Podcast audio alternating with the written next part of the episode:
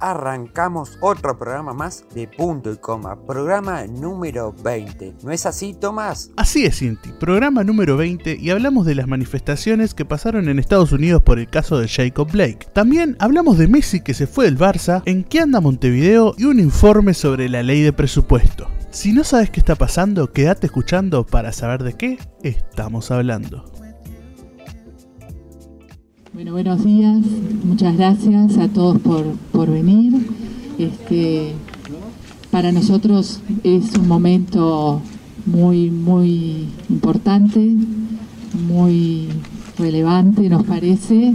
ayer ya se estuvo difundiendo estas actas, este, estas nuevas actas que, a las que accedimos de los tribunales de honor en las que los mismos tribunales, en los mismos militares que cuando fueron enfrentados a la justicia cobardemente no admiten ni recuerdan nada, reconocen ante sus superiores en el Tribunal de Honor todo lo que se hizo, lo que salió ya públicamente, los secuestros, han secuestrado, torturado, asesinado, desaparecido, su participación en los sucesivos vuelos y de todo lo que se ejecutó durante el terrorismo de Estado, cumpliendo órdenes precisas de los altos mandos, mandos que estaban presentes cuando ellos hacen las declaraciones en los tribunales de honor porque las hacen frente a tres generales. Estas brutales confesiones para los generales de esos tribunales y para el comandante de turno, porque estas han sucedido a lo largo de muchísimos años de esta democracia, no manchan el honor militar y tampoco fueron trasladadas a la justicia común a la que todos nos debemos, como debieron haberlo hecho inmediatamente, porque hay una obligación legal que los empleados públicos, y más cuando hay un delito grave, tienen que hacerlo, este, presentarlo a la justicia. Desecharon toda esa información que aportan estos que son un, ejemplo, porque lo que vemos a lo largo de estos años es la continuidad, este, desecharon esa información que podían aportar sobre nuestros familiares y mintieron al decir a los presidentes que no encontraron ni tienen forma de aportar nada. Una actitud de una tremenda gravedad mantenida este, durante estos años, al igual que por Manini, por todos los comandantes en jefe.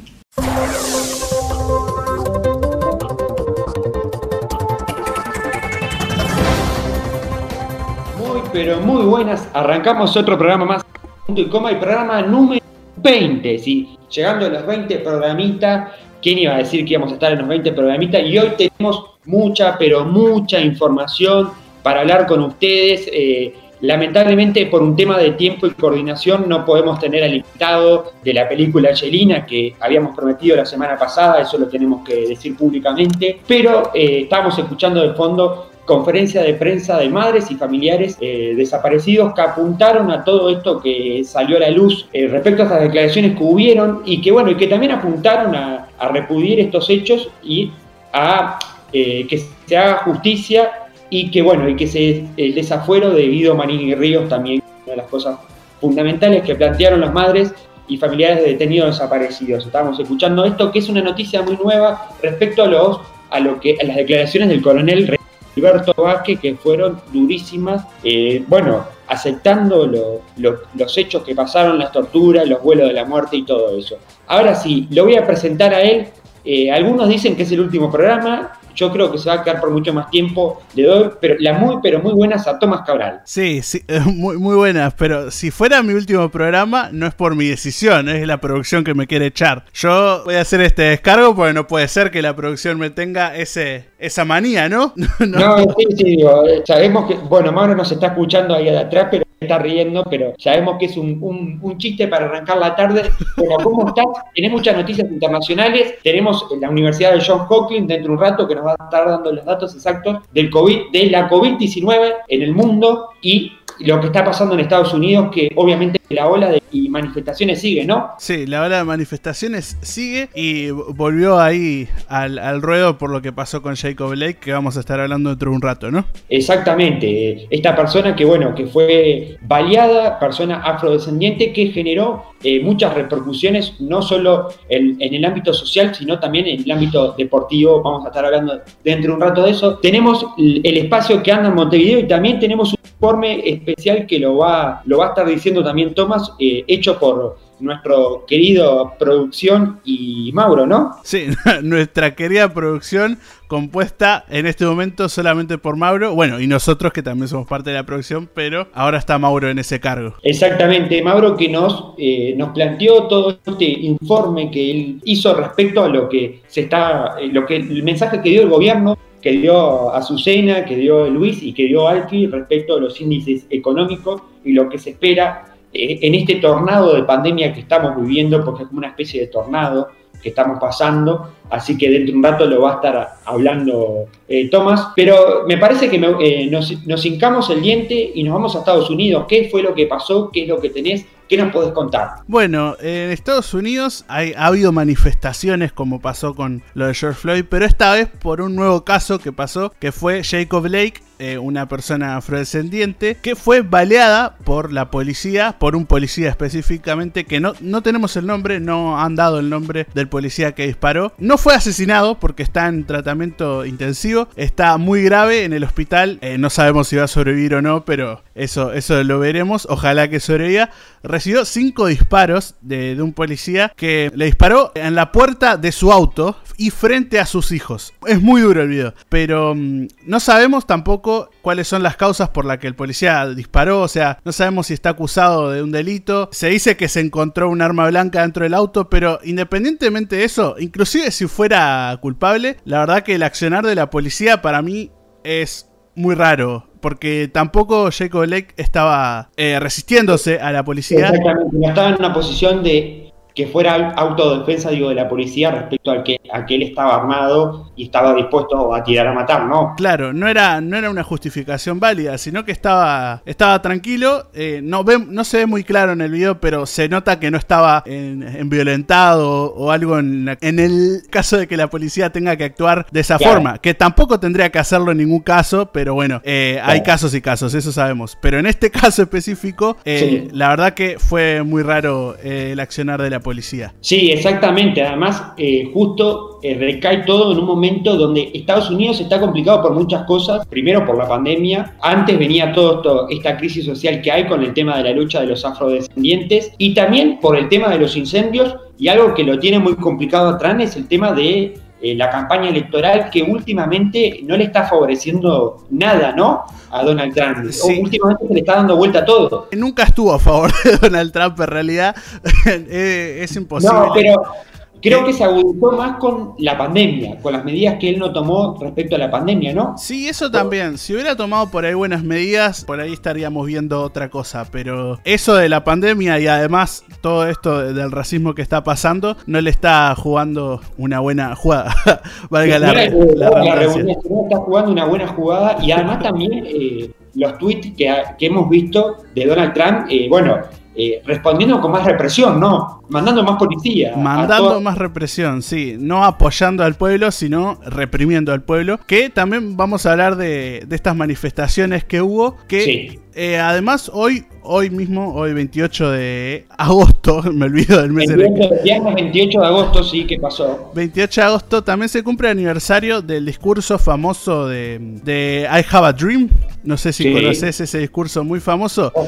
Bueno, justo hoy, que también eh, fue eso de las manifestaciones y todo eso, lo loco, ¿no? Que ese, ese discurso sobre el racismo y todo lo que está pasando actualmente. Me parece muy loco que siga pasando. Pero bueno, eh, estas manifestaciones que hubo en Estados Unidos, que quemaron una, una, un lugar ahí donde venden autos, no me acuerdo cómo se dice bien. Una eh, automotora. Una automotora, ahí va. Quemaron todos los autos, pero está, eso fue el pueblo enojado que se manifestó de esa forma. Y también murieron dos personas en la manifestación, que esto es una noticia aparte. Un chico de, un joven de 17 años, la verdad, muy joven, Kyle Rittenhouse. Hay un video video de él eh, antes de la manifestación diciendo que vamos a proteger la propiedad privada, por eso tengo este rifle, y también vamos a ayudar a los heridos que haya en esta manifestación. Tipo, bastante tranquilo, bastante bien, pero en un acto muy raro que vemos en un video muy, muy explícito, o sea, se nota todo, no, no se puede mentir en ese video, eh, vemos a Kyle disparándole en la cabeza a una persona, eh, matándolo, no en el acto, porque se lo, lograron llevar al hospital, pero murió eh, un rato después. Eso generó que la gente se enoje con él porque vio todo lo que pasó, que él le disparó, y la gente lo fue a buscar así en manada. Y cuando llegaron a agarrarlo, él empezó a disparar, que es algo que a mí siempre me dio, mucho terror. Una persona con una pistola en una manifestación, eh, o sea, en mucha gente, aunque, aunque se quiera defender, disparó. Y fue lo que pasó y le mató a otra persona en esa manifestación. Dos asesinatos para Kyle Rittenhouse, que se entregó a la policía y todavía no sabemos cuáles son las, condenas que va a tener, pero tiene 17 años, así que eh, es raro. Sí, sí, no, además eh, estamos hablando de Estados Unidos, donde es uno de los principales eh, vendedores de armas en el mundo. Y también sabemos que las armas circulan como monedas por Estados Unidos, porque sabemos que es legal el porte de armas y todos los problemas que ha tenido socialmente el tema de las armas, no solo en manifestaciones, sino en otros sectores de la sociedad. También, eh, para agregarte algo, capaz que llame con la pronunciación, puede ser el vicepresidente se llama Mike, ¿no? Mike, sí. Las declaraciones de Mike, bueno, obviamente que también esto es como todo, hay que ayornarlo a la coyuntura que agrupa a los políticos, porque Donald Trump está haciendo campaña en este momento donde tiene muchas cosas en contra y donde la, la expresión, las expresiones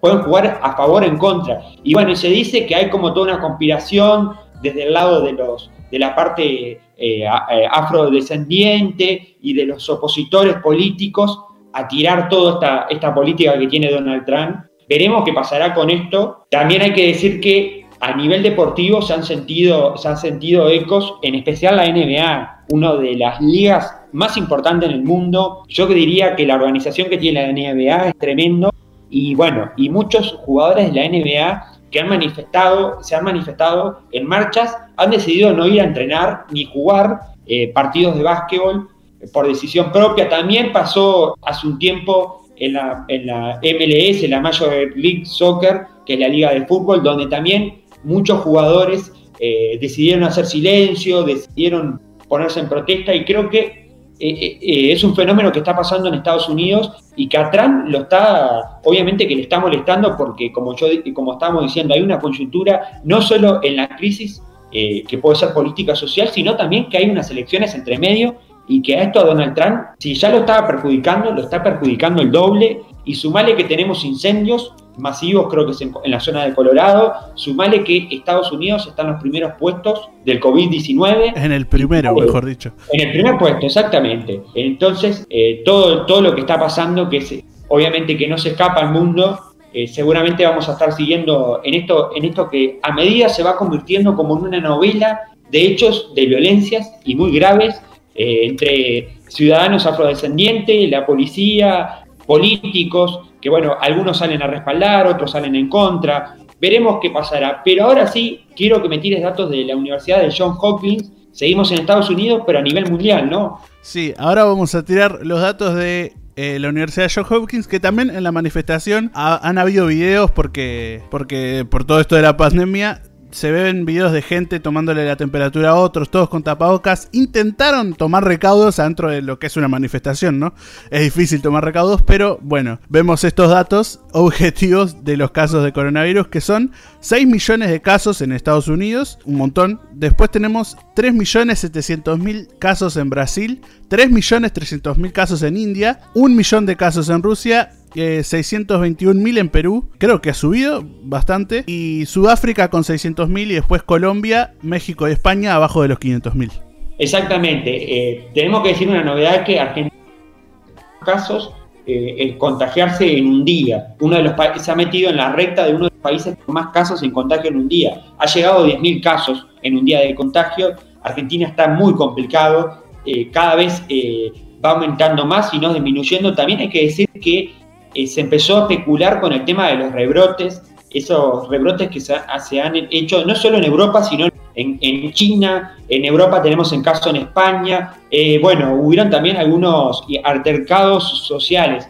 eh, ponemos el caso de Francia, donde, hubo eh, donde la gente se reunió por la final de la Champions y donde el PSG perdió la final contra el Bayern, y bueno, y hubo desmanes eh, en pleno París, en pleno centro de París, perdón, en pleno centro de París, donde la gente se enfrentó con, con la policía y había mucha gente, obviamente sin respetar las distancias, hubo disturbios, muchos detenidos, y esa, esos problemas que están surgiendo por el tema de que la gente no está respetando las distancias y además también está el verano y los jóvenes no hacen caso, se reúnen, hay fiestas, la playa, ha llegado que muchos contagios, incluso ha visto rebrotes de más de 400 infectados por día, que para lo que está, lo que venía siendo eh, eh, Europa e incluso España era muy tranquilo y ahora empezó a aumentar. Así que vamos a ver qué pasa con esto del el COVID-19 que por ahora sigue Acá en Uruguay seguimos manteniendo una escala que por suerte se pudo respetar con la noche del 24, donde obviamente hubieron fiestas que se hicieron, pero la policía, eh, la intendencia mismo eh, se, logró localizar con esas fiestas y algunos se pasaron a, la justicia, así que eso fue algo bueno. También hay que recalcar que en el departamento casi no hubo que fiscalizar ni controlar fiestas. Pasó Montevideo donde se esperaba mucho más fiestas y la gente misma eh, decidió quedarse en su casa, la gente misma decidió, bueno, dar un paso atrás con esas fiestas que tenía pensado hacer, porque muchas fiestas eran caseras o de orden clandestino en algunos locales. Ahora sí, ¿a qué tenemos que pasar ahora? ¿Qué te parece, Tomás? ¿A qué, si estamos hablando de Montevideo, ¿dónde tenemos que ir? Vamos a la sección de ¿Qué anda Montevideo, no? Exactamente, ¿qué anda Montevideo? Que bueno, ya es un mes, falta un mes para las elecciones, ya estamos en un mes clavado para la recta final y bueno, Ahora sí, como nosotros ponemos ese paralelismo con la vuelta ciclista, y ahora hay que salir del pelotón. Ahora que ese pelotón que se escapa, porque siempre está el pelotón, empieza todo el pelotón grande, pero siempre hay unos 5 que se escapan. Y bueno, y ahora hay que ver cómo viene esta recta final, que si vamos a números, por ahora se sigue manteniendo la diferencia grande entre el Frente Amplio y la coalición, pero tenemos que decir que Laura Raffo logra una intención de voto muy buena para ser eh, candidata única de eh, su lema del Partido Independiente porque anda entre un 38 y 40%, que eso es muy bueno, cosa que los candidatos del Frente Amplio no lo han... pero si vamos al, a los números global, el Frente Amplio eh, tendría un 51%, 50%, eso es lo que más o menos anda manejando en Montevideo con la intención de votos. Pero tenemos que ir porque hubo mucha actividad ayer y hoy. Hace un ratito estoy acá en la página de Twitter de en la cuenta de Twitter, perdón, de Laura Raffo, candidata a la Intendencia de Montevideo, donde subió una, una, par de fotos, cuatro fotos, excelente jornada de intercambio de experiencia llevada adelante por jóvenes del movimiento Takuru, eh, quienes desde su propia sensibilidad buscan favorecer su participación política social. Esto fue lo que subió la candidata que estuvo hace un rato ahí, que también dio algunas declaraciones luego de cerrar el movimiento eh, y el polo tecnológico de Cerro, diciendo de que quiere fortalecer los lazos con el movimiento Takuru y que se siga fortaleciendo la iniciativa de, bueno, de buscar eh, participación de los jóvenes en la inserción laboral eh, desde parte de la Intendencia. Eso fue uno de los puntos que recalcó y tiró un, un pequeño, hay una pequeña opinión, un pequeño palito para Álvaro Villar y Daniel Martínez que ayer eh, presentaron planes que están muy relacionados con la inversión en obras, en gastos hablamos que eh, Daniel Martín habla de unos 200 mil y eh, hablamos de 500 millones por parte de, Villar respecto a eh, gastos en el tema de lo que sería todo el tema de obras. Y bueno, y ella dijo, Laura Raffo dijo que le gustaría ver qué opina Carolina Cose, ya que es un programa compartido, y de dónde van a salir bien esos gastos. Y también tiró como diciendo que habían algunas cosas que eran inviables y que ella propone cosas que se pueden llevar a la realidad. Eso fue lo que dijo. Se le preguntó, obviamente, por estas dos eh, propuestas que plantean los otros candidatos del Frente Amplio. Y ahora sí, nos vamos a Álvaro Villar, que primero tenemos que tirar una noticia eh, que otra vez se suma a otra noticia más de las noticias de Álvaro Villar respecto a denuncias. Esta vez el directorio de, ACE resolvió denunciar ante la Fiscalía General de la Nación Álvaro Villar por, durante la gestión del Hospital Maciel informó el diario El País. Eh, según, eh, según lo que se informa desde el diario El País, hay una denuncia elevada sobre la gestión de Álvaro Villar en el Hospital Maciel y bueno, otra denuncia más otra circulación de, casos relacionados a gestiones a, bueno, que involucran a uno de los candidatos del Frente Amplio. Últimamente Álvaro Villar ha recibido eh, muchas acusaciones, algunas que se han hecho eh, visibles, otras que se dicen que son mentiras, algunas que se han llevado a la justicia, otras que no. Eh, veremos qué pasará con esta denuncia que la hace el, el, propio ACE, hace esta denuncia, pero algo que tenemos que rescatar de Álvaro Villar fue el tuit que puso y que es muy polémico, polémico. Sistemáticas supuestas denuncias a la que acceden los medios antes. No es un hecho aislado, es un método.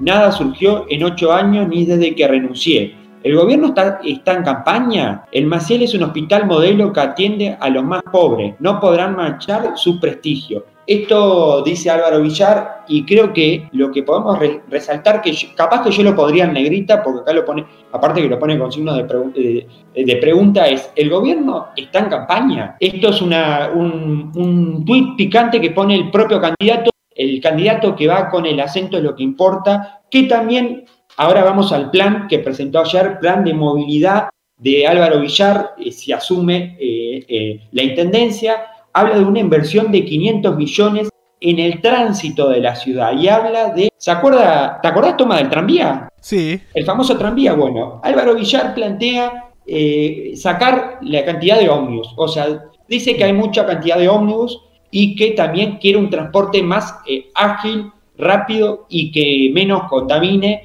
eh, dentro de lo que sería el, el tramo de la ciudad vieja y Tres Cruces. Eh, hablando del tramo de la Ciudad Vieja y Tres Cruces, que es muy conocido porque hoy en día tenemos una línea de CAE1, que es la línea que hace ese tramo, pero él planteó de poner un tranvía que vaya desde el 18 de julio desde la Ciudad Vieja hasta Tres Cruces, pasando por Parque Valle, por Parque Valle, y que tenga la capacidad de que puedan, eh, puedan 200 eh, personas eso es lo que plantea Álvaro Villar. La verdad, eh, es, le daría un encanto lindo a Montevideo un tranvía. Pero bueno, no, sé si es posible hacerlo. Para mí es algo medio descabellado, pero eh, la, idea es buena. Eh, sí, bueno, digo, hemos, hemos visto una campaña electoral, no solo de los candidatos del Frente Amplio, sino también de la coalición de Laura Raffo, planteando a veces cosas que, bueno, decimos, ¿serán viables en Montevideo? Cosas alocadas.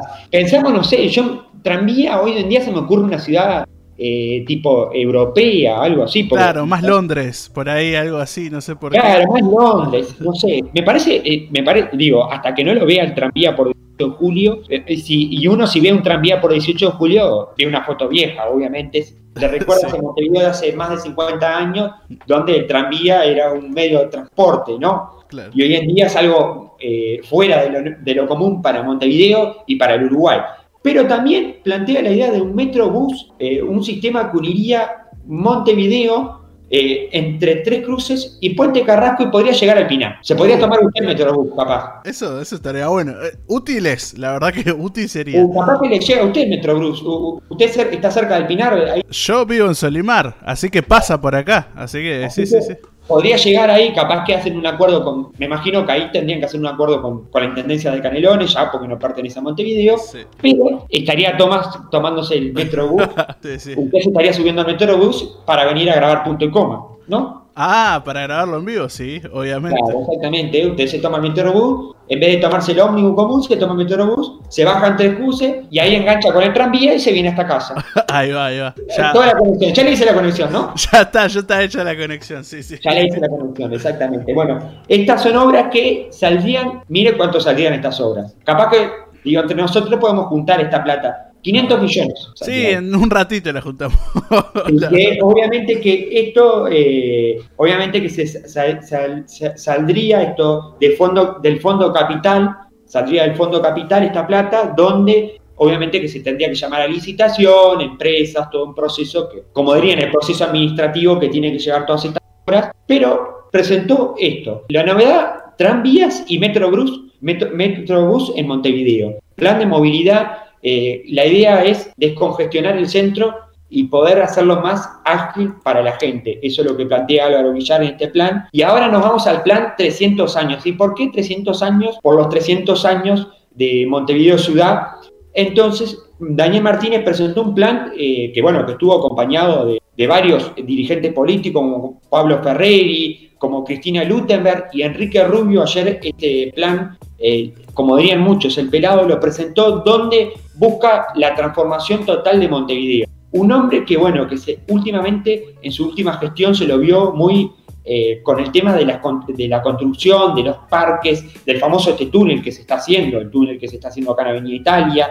Bueno, se lo vio con muchas construcciones y Martínez sigue por esa vía, quiere seguir reformando Montevideo, eh, también adelantó la creación de, varios eh, espacios con integración al medio ambiente, la convivencia, la diversidad, y planteó la, la creación de un museo de la ciudad un museo de la ciudad, planteando, bueno, un museo que recuerde todo lo que tiene la ciudad y obviamente que juega con una ficha importante porque pone una persona que estuvo 10 años eh, estando a cargo de la Intendencia de Montevideo, hablamos del arquitecto Mariano Arana, que ya le tiró el nombre que si él llega a salir, se crearía este museo donde, sería el, donde le pediría a Mariano Arana eh, que, eh, que fuera el director de este museo.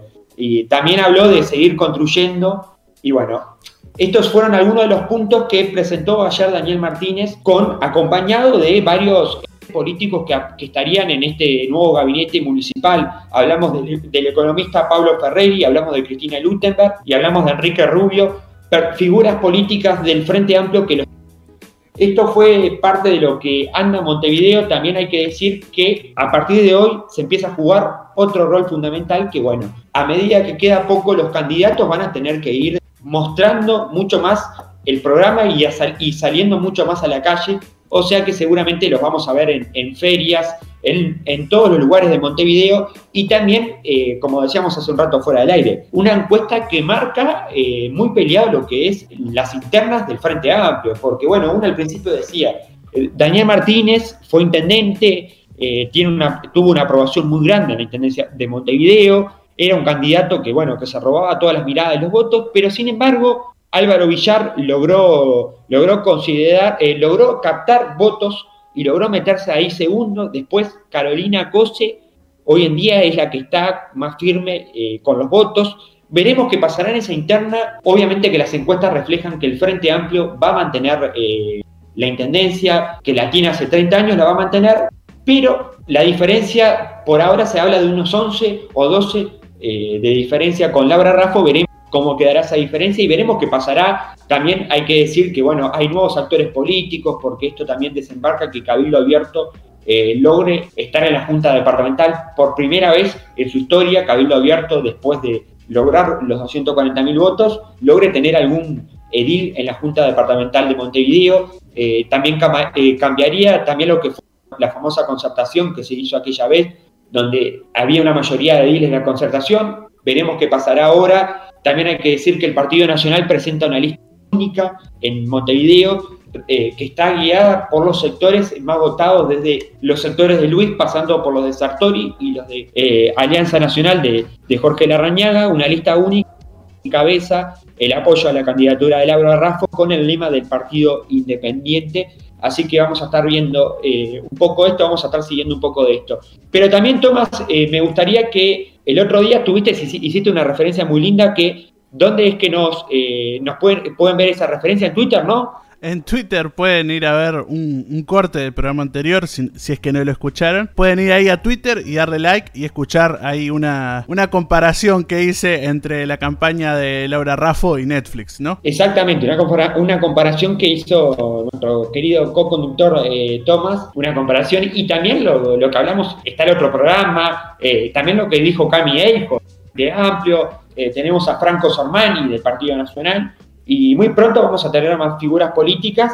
Eh, pero también quiero que me, tires un adelanto de lo, del invitado que vamos a tener hoy, que bueno, que qué es lo que, está, que lo que estaba haciendo, porque vamos a hablar un poquito de él. Ya sabemos que por problemas de tiempo no, no puede estar con nosotros, pero quiero que vos nos cuentes un poco porque sé que vos estás metido un poco en eso. Bueno, sí, íbamos a entrevistar, todavía no sabemos bien si, si nos canceló o no, pero por problemas ahí de, agenda que, estuvimos preparando, íbamos a hablar con el director de la película Angelina que es una película que se, se, estuvo grabando, ya se grabó, se terminó de grabar, falta la parte de postproducción y todo eso, en Paysandú, una película en la que trabajan amigos nuestros ahí y y bueno, grabada en, nuestra ciudad, ¿no? Exactamente, una película que como vos decís fue grabada con bajos presupuestos, ¿no? Sí, eh, como todo lo que se hace en, Uruguay también, no hay mucho presupuesto para, para lo artístico en Uruguay, pero esto se grabó, creo que más de, una idea del director que también, para comentar una cosa que no hemos comentado antes, es el escritor de una novela, que es la novela que inspiró a hacer esta película. Exactamente. Y algo que también que rescatar, eh, porque la, gente, bueno, puede decir eh, bajos recursos económicos, la puesta en escena que hay de la película, en maquillaje, en video, en tomas, eh, en tomas son tremendas, ¿no? Sí, es tiene una producción tremenda para el bajo presupuesto que tuvo, porque la verdad que los que trabajaron lo hicieron solo por el amor al arte y la verdad que quedó muy bien la edición. Hay efectos especiales, de verdad, porque es una película también... Eh, para, ambientar más es, ambientada en la guerra. Claro, es ambientada en, años atrás. O sea, es una película basada en años de guerra. Eh, o sea, no es una película, o sea, basada en años anteriores está hecho todo eh, como a la antigua, ¿no? Sí, sí, está todo ambientado así como, como los tiempos de antes. Y, la verdad que, o sea, el vestuario, el maquillaje, la postproducción, todo está muy bien hecho y parece una película profesional y, de, alto presupuesto, la verdad. No, y además también eh, hay que decir que contaron con el apoyo de la, parte de cultura que les facilitó algunas eh, herramientas, algunos eh, tipos y cosas para que pudieran grabar y está 100% grabada en Paysandú y hay tomas eh, que me, fascinan porque el sol, eh, bueno, los mismos actores que tuvieron que, bueno, había, mucha gente que nunca había actuado, porque la realidad mucha gente que creo que la mayoría están haciendo por primera vez una película, ¿no? Sí, sí, hay actores que nunca habían hecho una película y se pusieron ahí de una y la verdad que muy buen resultado. La verdad que muy buen resultado y nosotros tenemos que felicitar a una persona que, bueno, de vez en cuando nos está dando una mano en los proyectos, que es Federico Minetti, que se encargó en la parte de, estar ahí minuto a minuto. Esta película fue grabada en el verano, por lo que tengo entendido, ¿no? Sí, sí, fue grabada en el verano. Y bueno, y con todo esto de la pandemia y todas estas cosas, eh, hizo que la película, bueno, tuviera un atraso en la presentación. Porque lo que más cuesta en una película casi siempre es la parte de postproducción, edición, de sonido, video, o sea, todo por separado. Eh, esa fue la, es la parte más difícil y la parte de entregarla al público no se pudo realizar por todo esto de la pandemia. Eh, exactamente, sí, sí, es como que, bueno, complicó un poco la eh, esto que justo le digo, le pasó, le, como nos pasó a todos, que bueno, justo después de tener el producto ya terminado, que pasen estas cosas, es complicado. Así que muy pronto vamos a estar hablando con él, que nos va a contar bien. Además, yo sé que Tomás tiene muchas preguntas para hacerle respecto a la película, las cosas que pasaron, cómo vivió esa etapa, porque queremos que él nos transmita todo lo que, como vos dijiste, la, la, parte de atrás de la producción y todo eso, que bueno, que, obviamente que se vive con mucho, con mucho sacrificio y trabajo. Y ahora sí, eh, si te hablo de Lionel Messi, vamos a hablar de deportes, vamos a abrir un espacio de deportes hoy, eh, porque bueno, la producción lo, dijo así y además porque fue noticia. Hablamos de Lionel Messi, jugador del Barcelona que bueno, que revolucionó las redes y el mundo. Lo que hace un jugador hoy en día, ¿no? Mueve, mueve, mueve el mundo un jugador, ¿no? Es imponente. Pensar que uno, antes decía, eh, no, es, juegan a la pelota, sí, pero y, hoy en día mueve el mundo, ¿no? Sí, mueve el mundo y mueve millones también. Eso es otra cosa. Exactamente. Estamos hablando, bueno, de un jugador que eh, de los 13 años que está en el Barcelona, hombre de Rosario, más eh, conocido como la pulga, Lionel Messi, la pulga, como le decían, por ser chiquitito, por poder, bueno, el Barcelona pagarle ese tratamiento para mejorar ese problema que tenía de crecimiento. Debutó allá por el 2003 en la primera del Barcelona y hasta ahora eh, fue titular indiscutible. Hombre que ganó todo con el Barcelona y que este año es el primer año que no gana ningún título y es el primer año donde está más afuera que adentro del Barcelona. Eso es lo que él mismo declaró. Bueno, se dice que en parte es porque se acabaron los, los, los beneficios que tenía él, se acabaron los amiguismos y también eh, repercute mucho no sé si nos pone contentos o nos preocupa, porque cuando pasa todo esto, previo a que pase todo esto, pasa de que un gran amigo dentro de la cancha y fuera de la cancha, como Luis Suárez, Luisito Suárez, gran jugador y nueve de la selección uruguaya, le, dice, le dicen que no, no va más. Lo llaman y le dicen, mirá Lucho, no te vamos a tener en cuenta. Y bueno, esto repercute en el mercado de pases, repercute en el Barcelona, que hoy en día el Barcelona, yo creo que en los últimos tiempos, el Barcelona está en una crisis sumergida, donde hasta el propio presidente dijo, puso la renuncia arriba de la mesa y a mi opinión, me parece disparatado que el presidente del Barcelona eh, ponga la renuncia para que vuelva Messi, para que se quede Messi. Sé que hay mucha presión y malestar de los hinchas, porque obviamente que todo lo que le dio Messi al Barcelona, eh, eh, los hinchas están hiper, pero súper agradecidos porque estos años han sido imponentes para el. Pero bueno, la novela sigue, veremos qué pasará con Messi. Algunos dicen que, supuestamente lo que se dice es que el lunes empiezan los entrenamientos y que Messi y Suárez estarían presentes en los entrenamientos de Barcelona. Eh, primero Suárez estaría presente porque Suárez hasta ahora no decidió, no dijo públicamente a dónde iría. Él tiene contrato vigente con el Barcelona, o sea que él tiene el derecho y la potestad de ir a entrenar y es más, va a seguir cobrando. No va a, estar, no va no va a ser tenido en cuenta en el plantel. Hay un rumor muy grande que se dice que Suárez podría marcar en la vecchia señora, en la querida Italia, y podría dejar a, Messi por Ronaldo. Es algo fuerte que se maneja. Recordemos que eh, la Juventus eh, está buscando un 9 porque no le van a renovar el contrato al Pipita Higuaín y estaría eh, buscando un 9 de área y Suárez podría encajar en eso. Hablamos de que Edison Cavani le dijo que no por respeto al Napoli. Hablamos de que se habla también de que Ronaldo recomendó a Karim Benzema Veremos qué, va a pasar con la vecchia señora. Por ahora, el lunes estarían entrenando Messi y Suárez con el Barcelona, pero obviamente que no es lo mismo porque Messi está con un pie afuera, eh, Suárez no estaría siendo tenido en cuenta en el Barcelona. Veremos qué pasará. El Barcelona está eh, obviamente desesperado para revertir esta situación y como, como dijimos, el presidente puso la renuncia arriba de la mesa por un jugador. ¿Dónde se vio eso en el mundo? Es impresionante lo que hace lo que hace Messi. Y además también estamos hablando de un jugador que es muy sobrevalorado en el mundo. Y que cuánto podría pagar un club por Messi.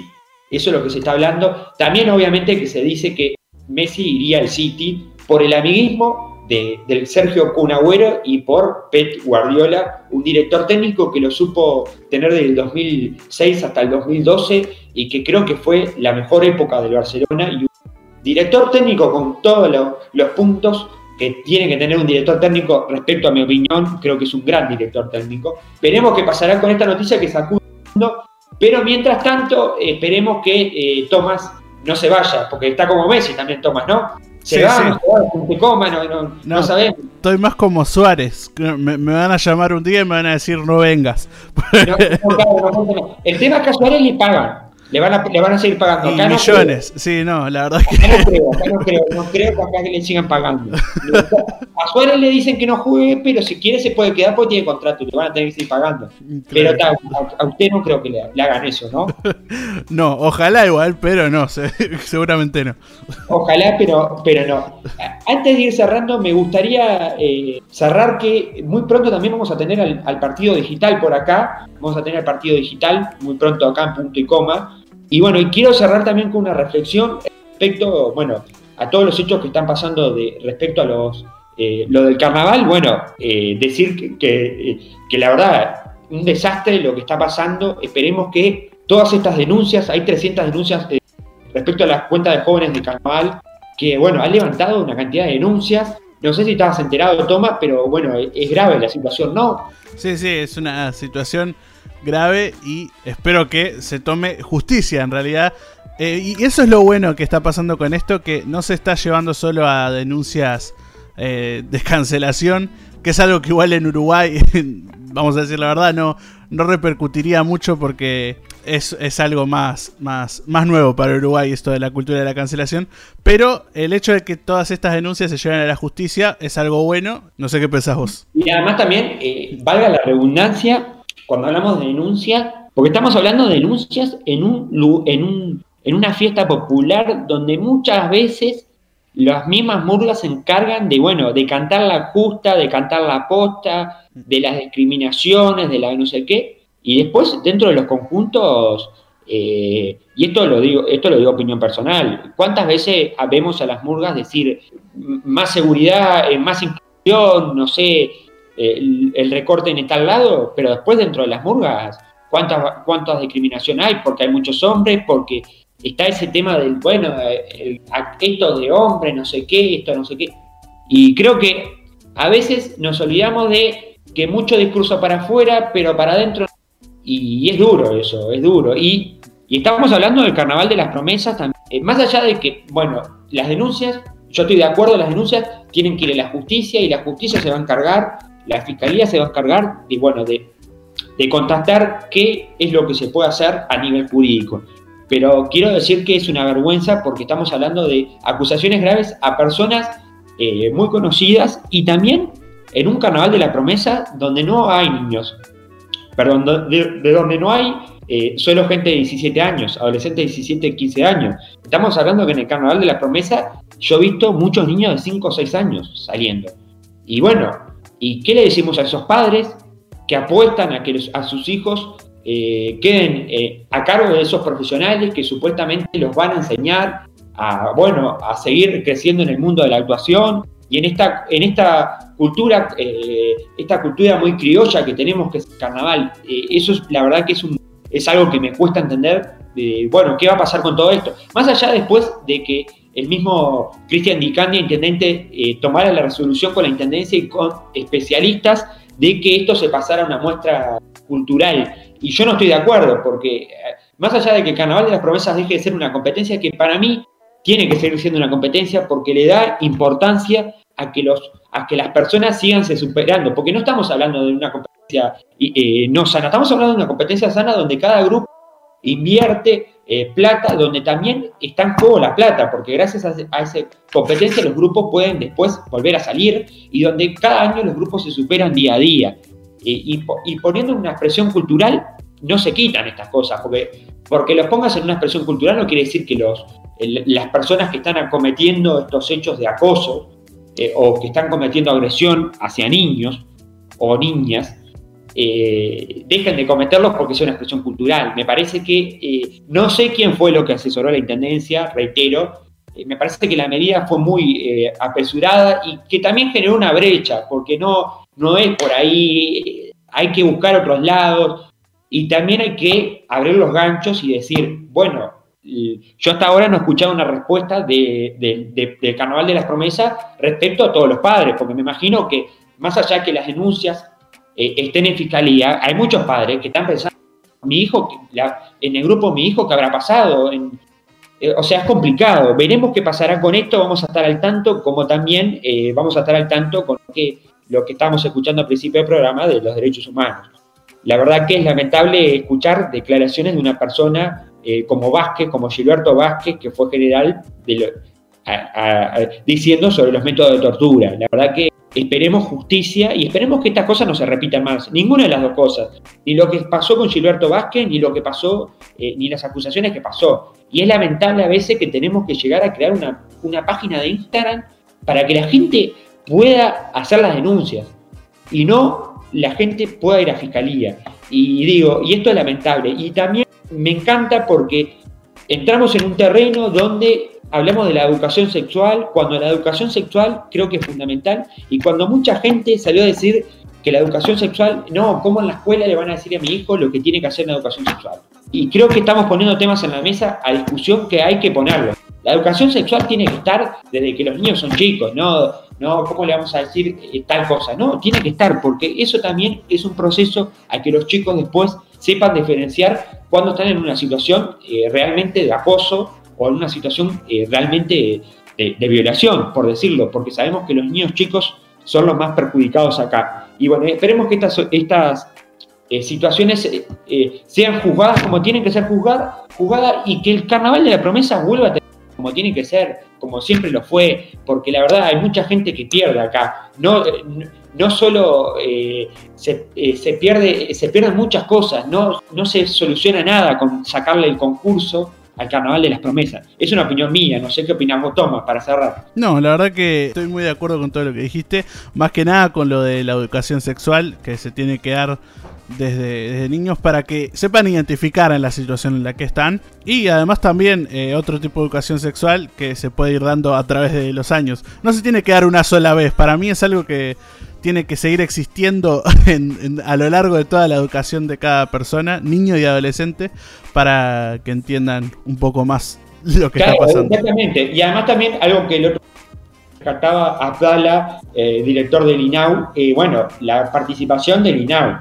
El INAU eh, últimamente está cumpliendo un rol de, bueno, de, empezar a, a, ver estas cosas y, bueno, decir, bueno, es por acá, no es por acá, cómo que es el carnaval y todas estas cosas que venían sucediendo hace tiempo, o sea, y nadie la estaba viendo. Esto es lo raro, o sea, estamos hablando de una fiesta popular donde hablamos de felicidad, donde muchas veces hablamos de cantarle la posta, pero ¿qué pasa adentro? ¿Qué está pasando? No nos miramos hacia adentro. Y esa es una autocrítica que creo que todos los que un, en un conjunto, sea de, menores o sea de mayores, se tienen que hacer. Porque muchas veces es muy lindo escuchar las murgas, decir sí, porque estamos la educación y no sé qué pero eh, a veces dentro de la murga tenemos a, una persona. Vos, vos sabés que no, acá mandan los hombres, no. Vos sabés que el, las mujeres como que no, o, alguna actitud fea. Pensemos en eso. Me parece que hay que empezar en esas cosas para que no pasen en los grandes ni en los chicos, y menos en los chicos que son los más vulnerables. Y creo que siempre cuando tratamos de noticias también tratamos de dar una visión eh, neutral, porque digo, acá no estamos apuntando no estamos diciendo nombres, sino estamos dando una opinión situaciones que no tienen que volver a pasar y que ojalá que estas situaciones eh, dentro de unos años no pasen y si pasen, eh, diga alguien, bueno, está, tengo acá el número de la, de la fiscalía y voy a llamar a la fiscalía, porque esto no puede estar pasando. Punto. No tengamos que crear una cuenta de Instagram y ser viral y hacer una condena social la fiscalía cuando sabemos que, teníamos, que tenemos un órgano democrático donde la justicia va a estar para hacer lo que tenga que Igual, una, una cosa antes, eh, chiquitita nada más.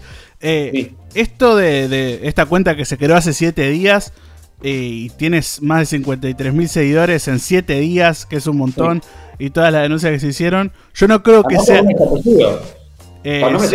con nombres y apellidos, sí. Pero yo no creo que sea algo malo, porque toda esa impunidad que tuvieron esas personas al hacerlo hace años sin que nadie lo contara y el miedo que tenían esas víctimas eh, se manifestó en esta cuenta. Era necesario hacerlo para que la gente lo entendiera y lo viera. La masividad de todos los casos. O sea, es... Ah, no sé. Yo no estoy, en contra de la cuenta. Quiero es que me parece a mí, y creo que mucha gente también, he escuchado a algunos eh, especialistas en la materia, abogados y cosas, que, bueno, que esto termine de, dejar, o sea, que la próxima vez no se hagan una cuenta de que haya un número como pasó, y lo vamos a dejar ahora acá en el próximo, vamos a dejar el número que pasó el fiscal Díaz para, para las denuncias, y se levantaron 300 denuncias, y es más, hay una denuncia que tiene hasta testigo, o sea, el, el grado que hay, y yo lo que digo es que, bueno, Hoy se hizo en Instagram porque, bueno, es como decís, las redes son muy virales, eh, también las redes te permiten otro escudo, que, bueno, el de estar, el, el, de tener el anonimato, el de poder decir las cosas sin saber quién, las, quién realmente las dijo, el de poder eh, ser viral. Pero me gustaría que estas cosas, dentro de un tiempo, dejen de estar en las redes y pasen a los órganos que les compete, que es Fiscalía, que eh, que es el Poder Judicial, que es el Ministerio del Interior, que son los que realmente pueden hacer, porque más allá de que en Instagram se pueda hacer una condena social y que la gente sepa que fulanito no sé tal estuvo agrediendo a alguien o intentó hacer una agresión a alguien, no deja de ser eh, una red social y, una cosa que queda ahí, me parece a mí, no. Sí, puede ser que que haya gente después, se olvida de la gente, pero esto hace que la, la, justicia, o sea, aunque no, aunque pienses que no, esto repercute en la justicia, porque apura a, la, justicia, le apura a tomar una decisión, y una decisión buena eh, y objetiva también, que, que ve a todos los casos eh, individualmente. O sea, si, si, solo hubieran denunciado a la justicia, estoy segurísimo que hubiera quedado en nada, en cero. Ahora, con toda esta, esta viralización, para mí es algo bueno, es algo es algo que ayuda a que la justicia tome mejores decisiones y sea más rápida también.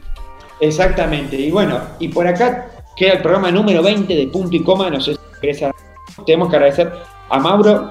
Ah, tenemos el informe, ¿no? Tenemos el informe, pero ¿querés pasar un corte y después hacemos el informe y el cierre? Tenemos el informe, es cierto. Tenemos me estaba olvidando del informe.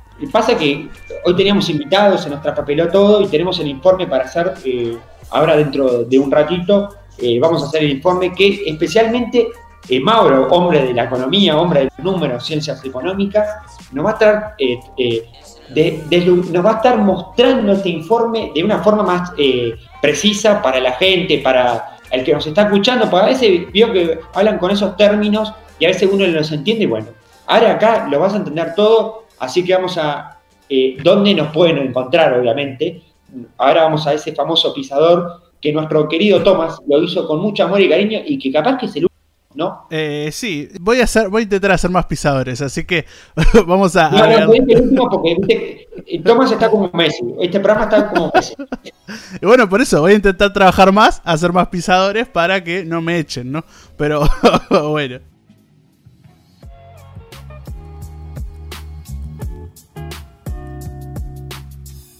Te damos la noticia y vos la interpretás como quieras. Punto y coma. Toda la información de la semana en un ratito. Seguinos en Twitter, arroba punto y coma UI.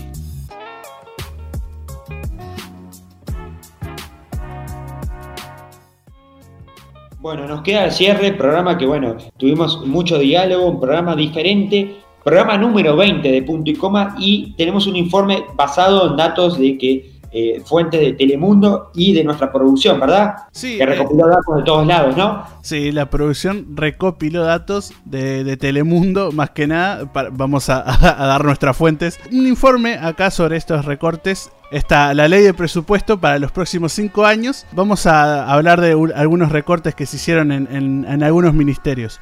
Por ejemplo, el Ministerio de Economías y Finanzas eh, va a ahorrar un 30% en el área de comunicación y compras, vinculada a la compra de diarios, suscripciones digitales y encuestas de opinión. Se terminó la, suscripción a los diarios, que es una, pena. Esa suscripción al país. También... La suscripción al país a, muchos diarios se terminó. Sí. Bueno, también tenemos el Ministerio de Educación y Cultura que prevé un ahorro de 7 millones de pesos en el 2021, básicamente con bajas en alquileres. Eh, tremendo, tremendo. Ministerio, creo que de los últimos muy polémicos, porque bueno, la, educación, la cultura, todo lo que siempre se arma en tema de educación, eh, últimamente ha sido muy polémico de Pablo da Silveira, ¿no? Ministerio que, tiene en la cartera como eh, en la cartera como líder a Pablo, pero también hay otros ministerios acá, ¿no?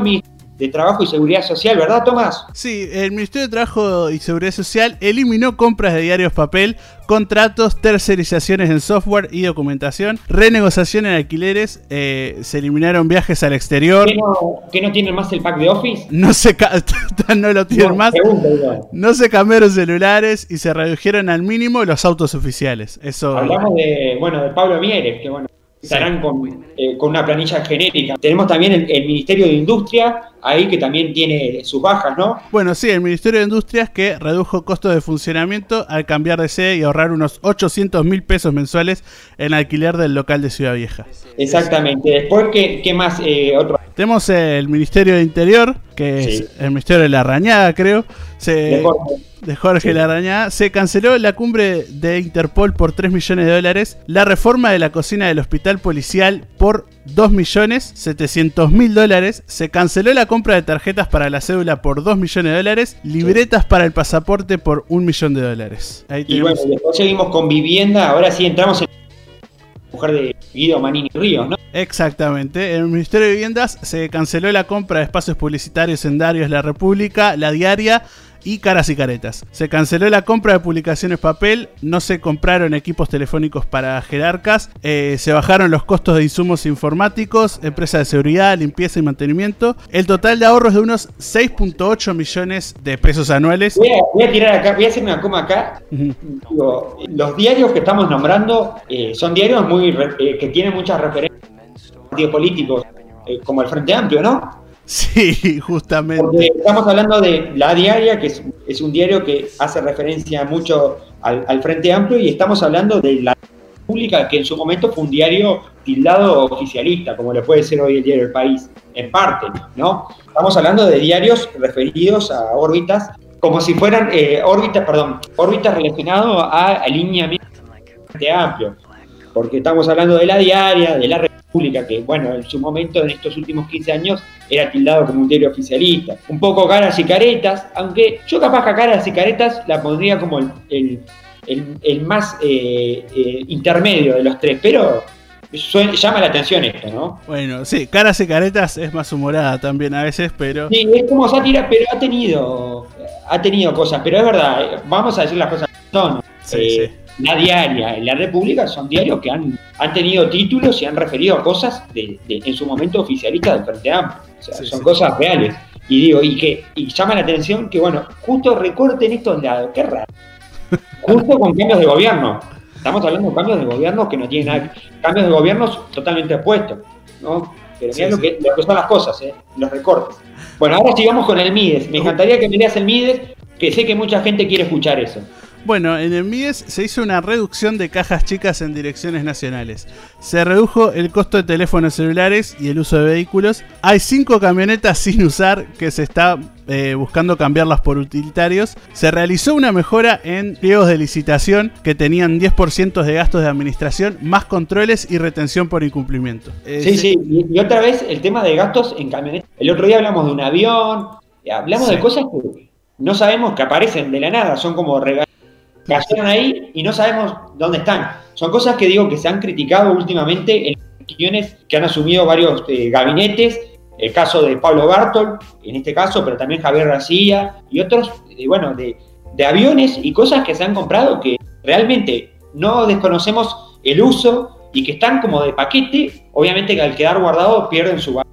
La verdad, esto llama mucho la atención también, ¿no? Sí. Vamos a seguir con los recortes en el Parlamento. Uh, eh, esto me interesa mucho porque, bueno, van a tener que llevar su botellita de agua ahora. La, que lleva, viste, la que llevamos al gimnasio, esa de plástico. Sí. Bueno, en, la Cámara de Diputados tomó medidas de reducción de gastos. Se eliminó la partida de prensa de los legisladores y la de fotocopias. Se redujo el rubro inversiones en un millón de dólares que fueron donados al Fondo Coronavirus. Eso es bueno. Eh, me, gustaría, me gustaría hacer un hincapié acá que después indagar en qué quedó, porque cuando estamos hablando de esta reducción de diarios, eh, hubo una reunión hace un tiempo atrás con Cachete Per, Cachete Per, que es el encargado de los canillitas, respecto, bueno, a la situación, porque obviamente que la reducción de diarios, por un lado, es un, es un bien, porque es un gasto innecesario, además con la contaminación que hay en el papel, y además hoy en día está todo a nivel eh, tecnológico, pero también sabemos que es una, pierda, eh, una, es una pérdida grande, perdón, para todos los, eh, todos los kioscos, que, los pocos kioscos que van quedando y el centro de canillitas. Eh, me gustaría saber después bien qué, medidas se tomaron respecto a eso, porque obviamente que Cachete Per, eh, bueno, uno de los referentes, en su momento dio declaraciones como diciendo buscar una, una alternativa para que esas, esos kioscos no pierdan tanto respecto a eso. sí, podés seguir, Tomás, genial.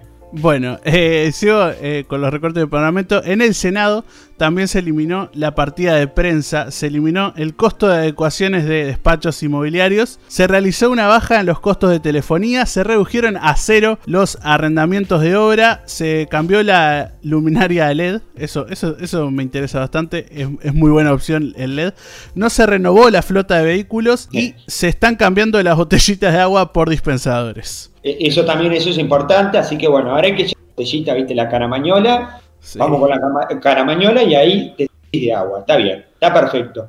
Creo que son, creo que esto, eh, este análisis que para cerrar deja muchas eh, cosas eh, positivas y negativas para los dos lados. primero, como te decía, el tema de qué va a pasar con, con lo que planteaba en su momento Cachete Per y que bueno, qué va a pasar con, da casualidad que hay autos que no se usaron y hay diarios que bueno, que tienen afinidad a ciertos, a ciertos partidos. Todo como que, bueno, Cosas, oh, qué casualidad, veremos qué pasará con todo esto. Así que bueno, este es un informe que en parte esto fue sacado de eh, Telemundo, de Canal 12, el informativo, y también datos eh, aportados, recopilados por la producción de Punto Coma. Queremos agradecerle a Maurito, que siempre está ahí atrás en la producción, y que nos habla por la cucaracha por interno. Me estoy riendo de las cosas que hice, pero bueno, eh, vamos arriba. No sé si querés cerrar vos el programa, Tomás. Bueno, eh, soy Tomás, vengo a hacer un agregado del programa que le pedí a la producción ahí a Intia Mauro si, si podía hacerla y me dijeron que sí. Es un agregado del programa porque era una noticia que si no la semana que viene ya no la podíamos dar, ya era muy tarde y era innecesario. Pasó el mismo día que estábamos grabando este programa, a la noche, por eso no, no llegamos a decirla en ningún momento. Pero la noticia es que falleció Chadwick Boseman, que es el actor de Black Panther y muchas otras películas, que fue diagnosticado en el 2016 cáncer de colon. Y también es una coincidencia que en el 2016 haya entrado a todo lo que es Marvel, ¿no? Esto es improvisado porque la verdad eh, me sorprendió mucho la muerte del actor, nadie se lo esperaba, nadie había dicho que estaba hospitalizado, eh, además falleció en su casa. O sea, todo, todo el transcurso de su enfermedad fue muy cuidado en los medios y la vivió de una manera muy reservada a su enfermedad. Y bueno, entonces el resultado es este, que nadie se haya enterado de, la enfermedad y la muerte haya sido una sorpresa para todos. Y la verdad, yo solo, no voy a mentir, lo conozco por Black Panther, pero soy muy fan de todo lo que es el universo cinematográfico de Marvel. Así que tenía que dar la noticia y, me sorprendió mucho, me choqueó. Es de las pocas veces que, la muerte de un famoso me genera esas sensaciones, ¿no? También un dato curioso es que fue diagnosticado en el 2016 de, de este cáncer y justamente en el 2016 se empieza a grabar Civil War, que es la primera película donde aparece el personaje de Black Panther y donde hace todo su recorrido de cuatro películas adentro del UCM, ¿no? Del universo cinematográfico de Marvel. Lo hace desde que le diagnosticaron cáncer hasta que falleció adentro del universo haciendo todas las películas y trabajando como si nada. Me pareció emotivo y la verdad un agregado bueno para el programa. Pero ahora sí, ya dejo este corte para el programa final y los dejo con el final que habíamos grabado antes. Bueno, eh, ya que estamos, vamos a cerrar el programa. Lamentamos, la verdad, tener, eh, no haber tenido la oportunidad de la entrevista hoy, pero la vamos a tener en algún momento. Eh, no vamos a descartar esa hermosa entrevista con, el director de Angelina. Pero bueno, ustedes que están ahí pueden seguirnos en Spotify, si es que nos están escuchando en Spotify, o si nos están escuchando en Anchor, pueden eh, seguirnos en Anchor. También pueden ir a seguirnos a Twitter, que hay unos hermosos recortes de cada programa y de jóvenes en la política que van a venir más eh, en esta semana. Así que hasta acá está todo. Nos vemos la semana que viene cuando hagamos más. Punto y coma.